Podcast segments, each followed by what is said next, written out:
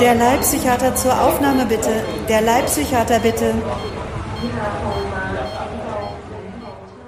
Mir wurde gestern gesagt von einer geneigten Hörerin, ähm, also Philipp, das ist ja ganz nett, dein Podcast, was du da so machst und ich höre das ja auch ganz gerne. Aber jetzt mach doch mal wieder so ein richtiges psychiatrisches Thema. Der Podcast heißt doch der Leibpsychiater und äh, du arbeitest doch da in so einer psychiatrischen Klinik wieder, also erzähl doch mal wieder richtig was klinisches, psychiatrisches. Achso, außerdem wurde mir gesagt, äh, auch von anderen schon, ähm, ja, dein Podcast ist es ja, aber manchmal nur so eine Viertelstunde und das ist eigentlich zu kurz. Ähm, da kann man ja gar nicht richtig bei einschlafen. okay, also und äh, der Produzent sagt auch, ähm, Podcasts oft so 20, 25 Minuten oder länger. Also heute ein psychiatrisches Thema, 20 Minuten oder mehr, ähm, damit ihr dabei auch einschlafen könnt. Oder wenn ihr unterwegs seid, ankommt, auf jeden Fall. Ja, also die Klinik, in der ich jetzt seit äh, einigen Wochen tätig bin, das ist eine psychiatrische Klinik, da ist ein äh, Oberarzt weggegangen und für den suchen die Ersatz und da springe ich jetzt dann übergangsweise ein, wie äh, so oft. Die haben ähm, so die ganze Bandbreite der Psychiatrie, die haben auch Sucht, darüber habe ich ja schon in anderen Folgen so ein bisschen gesprochen und äh, die haben auch viel. Zweites großes Thema in der Psychiatrie, Depressionen, Depressivität. Und Darüber möchte ich heute erzählen. Depression, was ist das überhaupt? Mir fällt dazu immer folgendes Zitat ein. Depression ist die schlimmste Krankheit überhaupt, die Sie sich vorstellen können. Das hat gesagt äh, Thomas Schlepfer, der ist ein Psychiatrieprofessor aus der Schweiz. Das hat er im Deutschlandfunk gesagt. Damals war er Professor in Bonn. Jetzt ist er, glaube ich, woanders. Ich kenne Herrn Schlepfer überhaupt nicht. Ich kenne ihn nur aus, aus dem Radio und von Veröffentlichungen vielleicht. Das Zitat geht noch weiter. Ich lese euch das mal noch ein Stück vor. Er sagt, das sage ich nicht nur so aus dem Blauen heraus, sondern das wurde sehr gut untersucht. Es gibt keine Krankheit, die mit einer derart gewaltigen Einschränkung der Lebensqualität einhergeht wie die Depression. Depressive haben gar nichts, auf das sie sich oder an dem sie sich freuen können. Das ist ein Leben, das gekennzeichnet ist von Tagen der Schwermut ohne einen Lichtblick. Die Krankheit verläuft in den meisten Fällen episodisch und die Patienten, die wir untersuchen, sind schon sehr lange in dieser Phase und viele Patienten sehen keinen anderen Ausweg als den Suizid.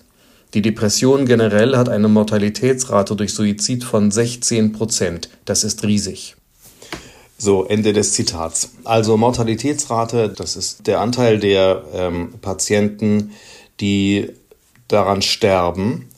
Ähm, das ist natürlich ein statistischer Wert und das hängt jetzt davon ab, äh, wie viele man in diese äh, Gesamtzahl mit einbezieht. Ne? Also wenn man jetzt äh, alle Menschen nimmt, die mal äh, so etwas wie eine Depression erfahren haben, dann sind es ganz sicher nicht 16 Prozent, aber von den ganz schweren Fällen, über die der Herr Schlepfer da gesprochen hat, da sagt er eben 16 Prozent nehmen sich das Leben. Also es ist auf jeden Fall eine ähm, schwere und sehr ernste Erkrankung.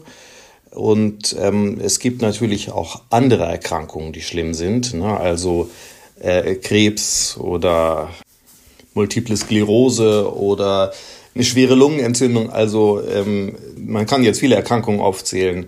Äh, und dieser Vergleich, äh, was ist schlimmer, der ist, das ist irgendwie klar, den, der funktioniert nicht so richtig. Trotzdem ähm, finde ich dieses Zitat gut. Äh, das ist eine der schlimmsten Krankheiten, die man sich vorstellen kann. Wenn man mit Patienten spricht, die wirklich schwer depressiv sind, dann kann man das ganz gut verstehen. Denen geht's nämlich wirklich schlecht. Also, was haben die für Symptome? Das Hauptsymptom, das liegt ja auch schon im, im Namen. Also äh, Depression heißt ja so äh, was wie niedergedrückt, heruntergedrückt. Das ist diese gedrückte Stimmung, äh, diese schwere Traurigkeit, äh, Niedergeschlagenheit kann man auch sagen. Oder ähm, wie der Herr Schlepfer in dem Zitat eben gesagt hat, ähm, Schwermut. Das finde ich ein ziemlich gutes Wort, Schwermut. Da ist auch, liegt auch so diese, diese Tiefe drin, dieses Schwere eben, man kommt da nicht raus. Das ist jetzt nicht so eine Traurigkeit wie im normalen Leben, was man immer mal hat, wenn was Trauriges passiert oder so, ähm, dann ist man eine Weile sehr traurig, weint vielleicht auch und so, aber ähm, diese Schwermut in der Depression, das ist noch eine andere Form von Traurigkeit die hat ja auch oft gar keinen Grund. Also man weiß dann eben gar nicht, warum ist man eigentlich so schwermütig, warum ist man so niedergeschlagen. Und äh, diese Traurigkeit in der Depression, die kann eben auch sehr lange anhalten, also Tag und Nacht und über Wochen oder Monate.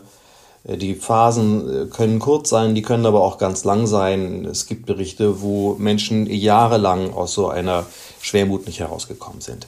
Das ist also so das Hauptsymptom und dann gibt es noch äh, zwei weitere Hauptsymptome. Das eine ist die Antriebslosigkeit.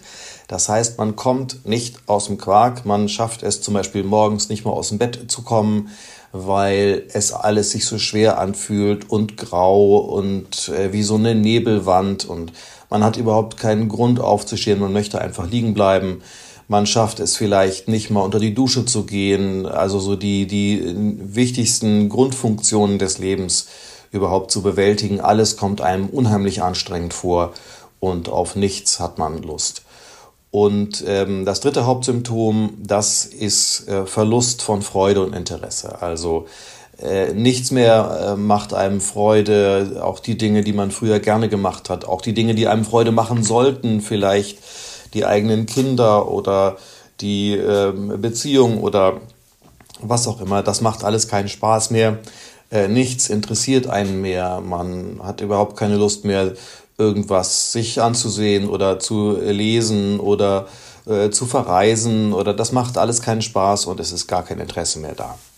Das sind so die drei Hauptsymptome. Und dann gibt es äh, weitere Symptome, die so typischerweise dazukommen. Schlafstörungen. Man kann nicht einschlafen, man kann nicht durchschlafen. Man liegt dann wach und muss immer grübeln die ganze Zeit. Man hat das Gefühl, man schläft überhaupt nicht mehr und tagsüber ist man dann aber total müde und kann sich auf nichts konzentrieren. Das ist ein weiteres Symptom, Verlust äh, von Konzentration und Aufmerksamkeit. Das ist dann im Beruf immer ganz schlecht, dann traut man sich da auch nichts mehr zu und ähm, dann verliert man das Selbstvertrauen und äh, hat kein gutes, keinen guten Selbstwert mehr, kommt sich schlecht vor, ähm, unzulänglich vor, wertlos. Äh, es können Schuldgefühle dazukommen, also man hat das Gefühl, man macht alles falsch und, und alles, was man macht, ist nicht richtig und man tut den anderen nicht gut und hat schlimme Fehler in seinem Leben gemacht, dann fallen einem ganz viele Sachen aus der Vergangenheit ein, die man irgendwann mal gemacht hat und äh, die man normalerweise vergisst oder, oder zumindest nicht immer dran denkt. Äh, jeder hat mal irgendwann Unsinn, Unsinn gemacht, aber dann fällt einem das ein und dann äh, kommt man von diesen äh, negativen Gedanken überhaupt nicht mehr weg. Und ähm, auch der Blick auf die Zukunft ist negativ. Wie soll ich das alles schaffen und was soll aus meinem Leben werden? Und das hat doch alles keinen Sinn mehr und da komme ich nie wieder raus. Das ist so ein ganz typisches Gefühl. Auch wenn die Depressivität meistens phasenweise auftritt, haben die Patienten dann in der Phase der Depression das Gefühl, das hört nie wieder auf. Die erinnern sich auch nicht mehr gut daran, dass es mal anders war oder dass sie vielleicht schon mal früher so eine Episode hatten, die dann auch vorbei war und danach war es wieder gut.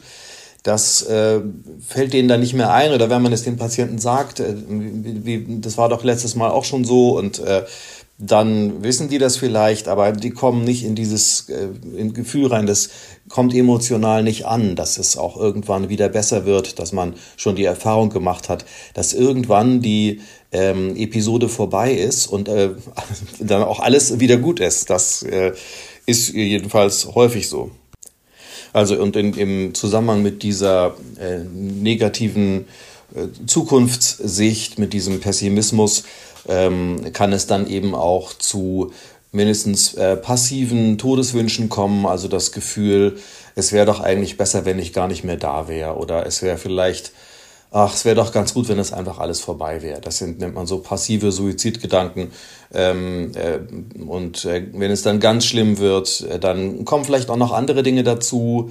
Ähm, das hat nicht jeder Patient, nicht jede Patientin, aber wenn es dann ganz schlimm wird, dann gibt es eben auch Menschen, die dann wirklich ihrem Leben aktiv ein Ende setzen wollen und das im schlimmsten Fall vielleicht sogar auch machen. Typisch für diese negative Stimmung, also für dieses Hauptsymptom der Schwermut, der Traurigkeit, ist übrigens auch, dass man die Patienten da nicht gut rauskriegt, dass die auf äußere Reize auch nicht so emotional reagieren. Das nennt man einen Verlust der Schwingungsfähigkeit. Also ähm, normaler, gesunder Mensch ist schwingungsfähig. Wenn man dem fröhlich begegnet, dann kann der das aufnehmen und vielleicht auch fröhlich reagieren. Und äh, das ähm, können depressive Patienten nicht gut. Das merkt man in der Untersuchung immer sehr schnell, wenn man mit depressiven Patienten spricht und mal irgendwie was fragt oder was sagt oder so, dann reagieren, dann bleiben die unverändert in der Stimmung so, äh, ja, die reagieren, können darauf nicht so reagieren im Gespräch und im schlimmsten Fall sind die so richtig starr, so emotional starr, da bewegt sich dann gar nichts. Ne? Es gibt auch oft eine körperliche Symptomatik bei der Depression. Das kann man dann in der Fachsprache ein somatisches Syndrom nennen. Dazu gehören natürlich auch die Schlafstörungen und dann gibt es äh, oft einen Appetitverlust bei depressiven Patienten.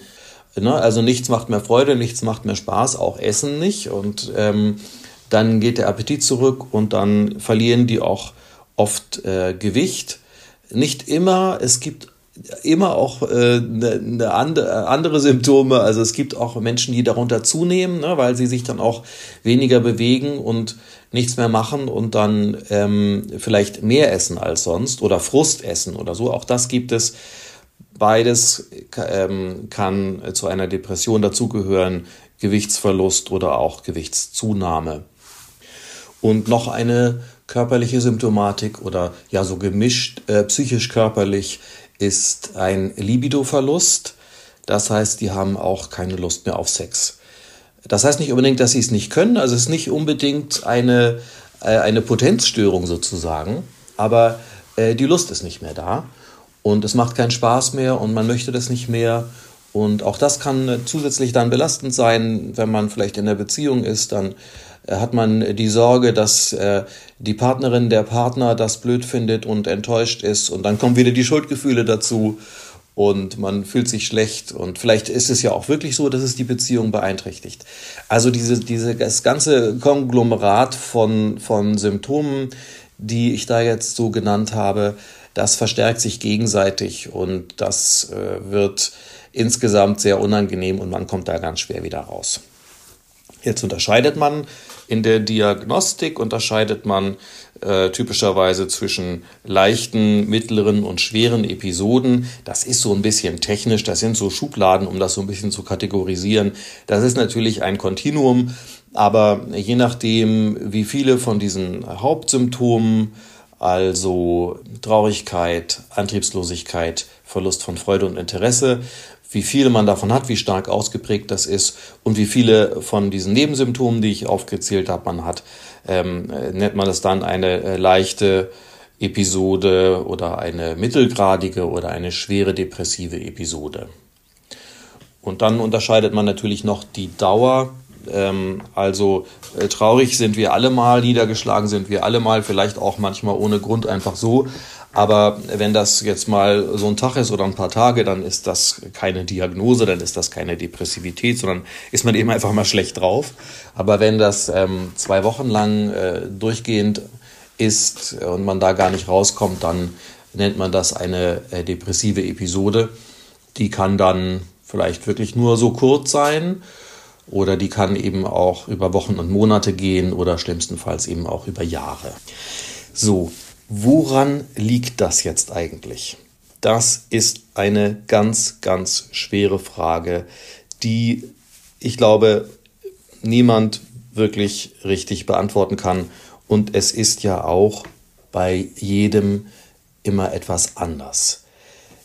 Entscheidend ist, glaube ich, für die Diagnose, dass es keinen sachlichen Grund gibt, keine, jedenfalls keinen Grund, kein Lebensereignis oder so, dass man, wo man sagen würde, das, das reicht eigentlich aus, um diesen, um diese äh, schlimme Stimmung zu erklären. Ne? Also wenn jetzt jemand verstorben ist, äh, den man sehr gern gehabt hat, dann ist man natürlich traurig und dann trauert man. Und dann trauert man auch länger als zwei Wochen. Ne? Das ist aber dann keine äh, Depression, auch wenn man vielleicht teilweise diese Symptome hat. Aber wenn es da so einen, so einen klaren Grund gibt, bei manchen Menschen ist es auch der Verlust eines Haustieres oder es kann ja auch sein äh, Jobverlust oder jedenfalls äh, Lebensereignisse, die einen runterziehen. Wenn man sowas hat in der Anamnese, also in der äh, Vorgeschichte, dann ist es ja fraglich, ob das wirklich sich um eine Depression handelt oder um eine gesunde und normale Trauerreaktion oder Traurigkeit auf so ein Lebensereignis. Oft äh, findet man aber sowas nicht. Oder wenn man fragt, äh, irgendwas ist immer, ne? Also natürlich hat äh, ähm, jeder auch äh, schon traurige Sachen erlebt und die fallen dann einen depressiven Patienten natürlich dann auch ein. Aber ähm, nicht, aber manchmal ist es eben so, dass man sagt, ja, das ist traurig und aber ähm, das reicht irgendwie nicht aus, um diesen Wochen- oder monatelangen Stimmungseinbruch zu erklären. Ja, woran liegt es denn dann? Ähm, man kann an zwei Stellen erstmal grundsätzlich äh, schauen. Es kann, man kann sich vorstellen, dass es eben äh, rein psychische Ursachen hat, also vielleicht doch in der Vorgeschichte oder in der Kindheit oder so etwas in der Art. Oder man kann sich vorstellen, dass es eine körperliche Ursache hat, also irgendwas im Gehirn oder die Hormone oder so. Ähm, fangen wir mal mit letzterem an. Eine ganz einfache Erklärung findet man manchmal auch. Vielleicht, äh, das ist eher selten, aber es kann zum Beispiel ganz banal an der Schilddrüse liegen. Die Schilddrüse ähm, äh, produziert so bestimmte Hormone und die sind auch unter anderem für den Antrieb zuständig und auch äh, machen auch was mit der Stimmung. Und bei einer Schilddrüsenunterfunktion, einer Hypothyreose, äh, da kommt es eben vor, dass man bestimmte Schilddrüsenhormone zu wenig produziert und äh, das kann auch zu einer Depressivität führen. Deswegen untersuchen wir alle Patienten, die mit der äh, Symptomatik einer Depression kommen, untersuchen wir immer die Schilddrüse. Das heißt, wir untersuchen die Schilddrüsenwerte im Blut. Da gibt es einen Wert, vielleicht habt ihr das auch schon mal gehört, den TSH. Das steht für Thyreoid-stimulierendes Hormon. Das bedeutet äh, Schilddrüsenstimulierendes Hormon. Das wird gar nicht in der Schilddrüse produziert, sondern in der Hypophyse. Die gehört zum Gehirn oder ist, ist ein, eine Drüse, die äh, am, am Hirn dranhängt. Äh, die produziert dieses Hormon TSH, das wiederum die Schilddrüse stimuliert. Und wenn die Schilddrüse äh, nicht gut funktioniert, dann steigt dieser Wert an, weil die Hypophyse dann der Schilddrüse sagen will, hier, mach mal mehr. Und wenn dieses TSH dann im Blut erhöht ist, dann ist das ein Hinweis darauf, dass die Schilddrüse nicht ausreichend funktioniert. Dann macht man weitere Untersuchungen, dann schaut man die Schilddrüsenhormone selbst an und macht einen Ultraschall und guckt, was mit der Schilddrüse los ist. Und im Idealfall ist es einfach nur eine Unterfunktion der Schilddrüse. Dann gibt man diese Schilddrüsenhormone jeden Tag und dann ist die Schilddrüsenfunktion ersetzt und dann funktioniert wieder alles und dann ist die Depression hoffentlich vorbei. Das wäre also eine ganz einfache körperliche Erklärung, die man auch leicht behandeln kann und äh, die man immer, diese Möglichkeit muss man immer am Anfang prüfen, aber äh, tatsächlich ist es dann doch nicht so oft der Grund. Eine andere körperliche Ursache für Depressivität wäre der Serotoninstoffwechsel. Das weiß man gar nicht so genau, aber man geht fest davon aus. Man spricht aber trotzdem immer noch von der Serotonin-Hypothese, also von der Annahme, dass Serotonin bei der Depressivität eine Rolle spielt. Serotonin ist auch ein Hormon, das hat im Körper verschiedene Funktionen, das kommt auch im Blut vor, aber darum geht es hier nicht, sondern hier geht es um das Serotonin, das in den Nervenzellen, vor allem eben im Gehirn vorkommt und zwar auch gar nicht in den Zellen selber, jedenfalls nicht in der Funktion, von der wir jetzt hier sprechen, sondern in den Synapsen. Die Synapsen, das sind die Kontaktstellen zwischen den einzelnen Nervenzellen im Gehirn und die äh, tauschen sich aus miteinander. Das ist ja äh, der Witz an den Nervenzellen, dass die äh, milliardenfach oder zig Milliardenfach, kann man gar nicht zählen, wie viele Nervenzellen man so hat, dass die eben vernetzt sind miteinander, alle auf unglaublich viele Weise. Jede Zelle hat dann auch nicht nur eine Synapse, sondern vielleicht tausende und also die Anzahl dieser Kontaktstellen, die ist, äh, kann man äh, zahlenmäßig, also ich kann sie jedenfalls nicht benennen, wie viele Nullen die hat. Und ähm, diese, die Art, wie die Zellen sich austauschen im Gehirn, gibt es verschiedene Wege. Ähm, das ist immer so eine Mischung zwischen elektrisch und chemisch und da spielen dann Botenstoffe eine Rolle, die dann in den Synapsen sind und an die andere Zelle drangehen und da an die Rezeptoren und dann in der anderen Zelle was auslösen. Und zu diesen Botenstoffen im zentralen Nervensystem, man nennt die auch Neurotransmitter, gehören auch das Adrenalin und das Noradrenalin und das Dopamin und andere und eben auch das Serotonin. Wenn jetzt nicht genug Serotonin in den Synapsen ist, dann können die Zellen sich nicht gut austauschen, dann können die sich gegenseitig nicht gut stimulieren und dann ähm, kann das, jetzt wird es natürlich super kompliziert, ich muss es jetzt ganz stark vereinfachen, dann kann das eben auch zu einer Depressivität führen, nimmt man an. Man kann das leider nicht so genau messen. Man kann nämlich erstmal sowieso nicht beim lebenden Patienten irgendwie ins Gehirn rein und da irgendwelche äh, Botenstoffe messen. Und außerdem sind die Synapsen so klein, die kann man auch nicht mal im Mikroskop sehen, also allenfalls im Elektronenmikroskop. Die sind so klein und winzig, die kann man jetzt auch nicht, da kann man jetzt auch nicht mit einer Nadel reinstechen und sondieren oder messen, fehlt denn da jetzt Serotonin oder nicht. Das weiß man alles gar nicht. Ähm, das kann man dann höchstens im Tierversuch am dann nicht mehr lebenden Tier kann man dann schauen, wie viel Serotonin war denn da oder so. Aber ähm, man kann das nicht in der Depressivität kann man diese Werte nicht messen. Es geht eben hier nicht um Blutwerte, sondern wirklich um die Menge von so von so einzelnen Molekülen in den Synapsen im Gehirn. Jedenfalls kann es sein, dass wenn da zu wenig Serotonin ist, dass man dort etwas tun kann und zwar mit sogenannten Serotonin-Wiederaufnahmehämmern. Ich hoffe, es wird jetzt nicht zu technisch, aber wir kommen jetzt hier schon in die, in die, eine wichtige Behandlungsform rein, nämlich Antidepressiva.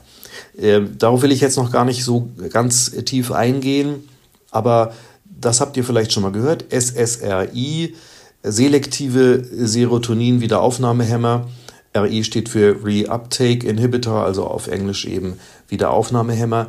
Die sollen in den Synapsen dafür sorgen, dass das Serotonin, das sowieso da ist, dass das länger in den Synapsen bleibt.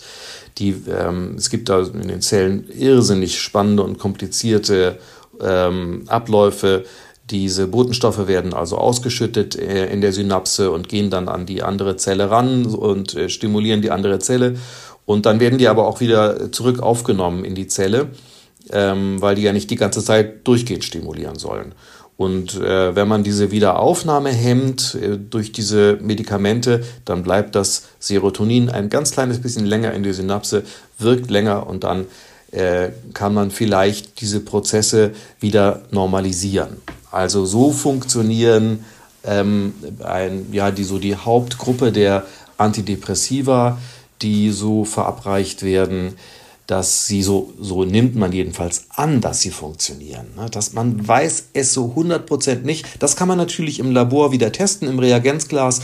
Wie reagiert so eine Zelle, wenn man da Serotonin wieder Aufnahmehämmer gibt und so. Ähm, da, man kann das schon zeigen, dass das, dass das so ist, aber ähm, wie genau das wirkt und warum das auch oft ähm, dauert, bis so ein Antidepressivum wirkt, warum das nicht sofort wirkt, das kann man alles gar nicht so genau erklären. Denn der Wirkstoff, der geht relativ schnell ins Gehirn und diese Erhöhung des Serotonins in den Synapsen, das äh, sieht man im Labor, äh, das funktioniert alles gut, aber die Wirkung tritt oft nicht sofort ein. Deswegen, es bleibt bei einer Hypothese. Aber so funktionieren diese Medikamente. Oder glaubt man jedenfalls. Also Tatsache ist jedenfalls, dass man in vielen, vielen Studien über Jahrzehnte mit Millionen von Patienten gezeigt hat, dass sich äh, Depressivität unter der Gabe von diesen Medikamenten oft bessert. Man kann vielleicht so ganz grob sagen, bei zwei Dritteln der Patienten hilft das. Und dann weiß man auch immer, dass ein großer Teil auch ein Placebo-Effekt ist. Also mit anderen Worten, es hilft auch, wenn man ein Placebo gibt, das nur so aussieht wie ein Medikament, aber gar nichts enthält. Auch das hilft bei vielleicht etwa einem Drittel der Patienten, aber bei dann einem mindestens einem weiteren Drittel äh, wirkt eben dann nicht das Placebo, sondern nur der Serotonin-Wiederaufnahmehemmer. Und ähm, da man das über viele Jahre eben sehr lange sehr gut zeigen konnte, nimmt man eben an, dass das eine signifikante Wirksamkeit hat. Und in der Behandlung ist es übrigens ja auch egal, ob es dann Placebo-Effekt ist oder der Wirkstoff ist.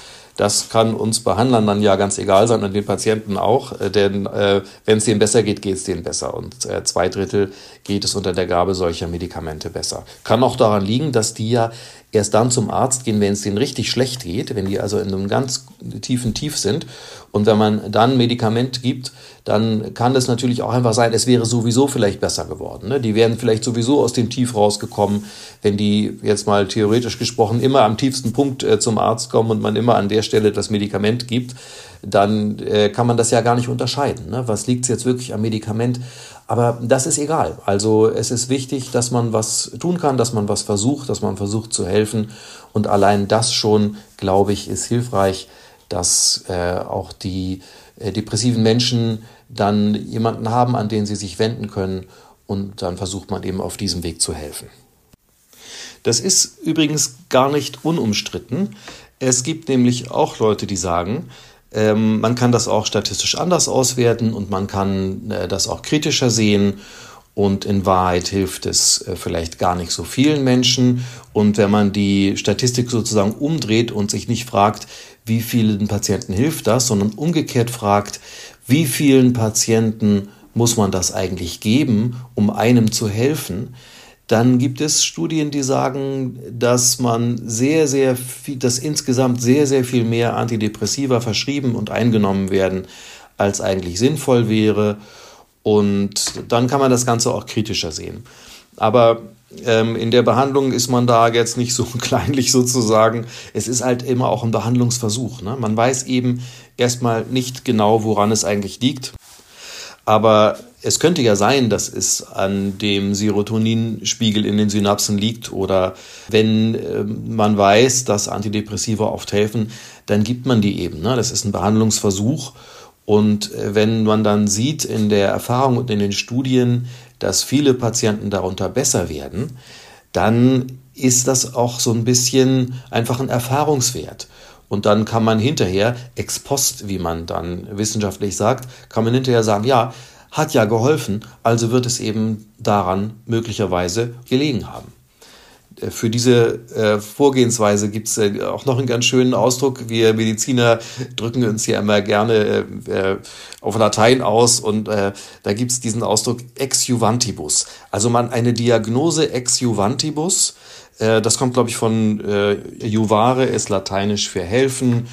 Und ähm, ex juvantibus heißt dann aus dem Helfen heraus oder ähm, aus dem Helfenden abgeleitet. Also, wenn das hilft, wenn die Stimmung besser wird unter Gabe von Serotonin-Wiederaufnahmehämmern, dann äh, unterstützt das sozusagen die Diagnose einer Depressivität aufgrund von Serotoninmangel in den Synapsen. Na, ich hoffe, ich habe das jetzt einigermaßen richtig und äh, nicht zu kompliziert gesagt. Es ist ja hier kein wissenschaftliches Kolloquium, sondern ein Podcast.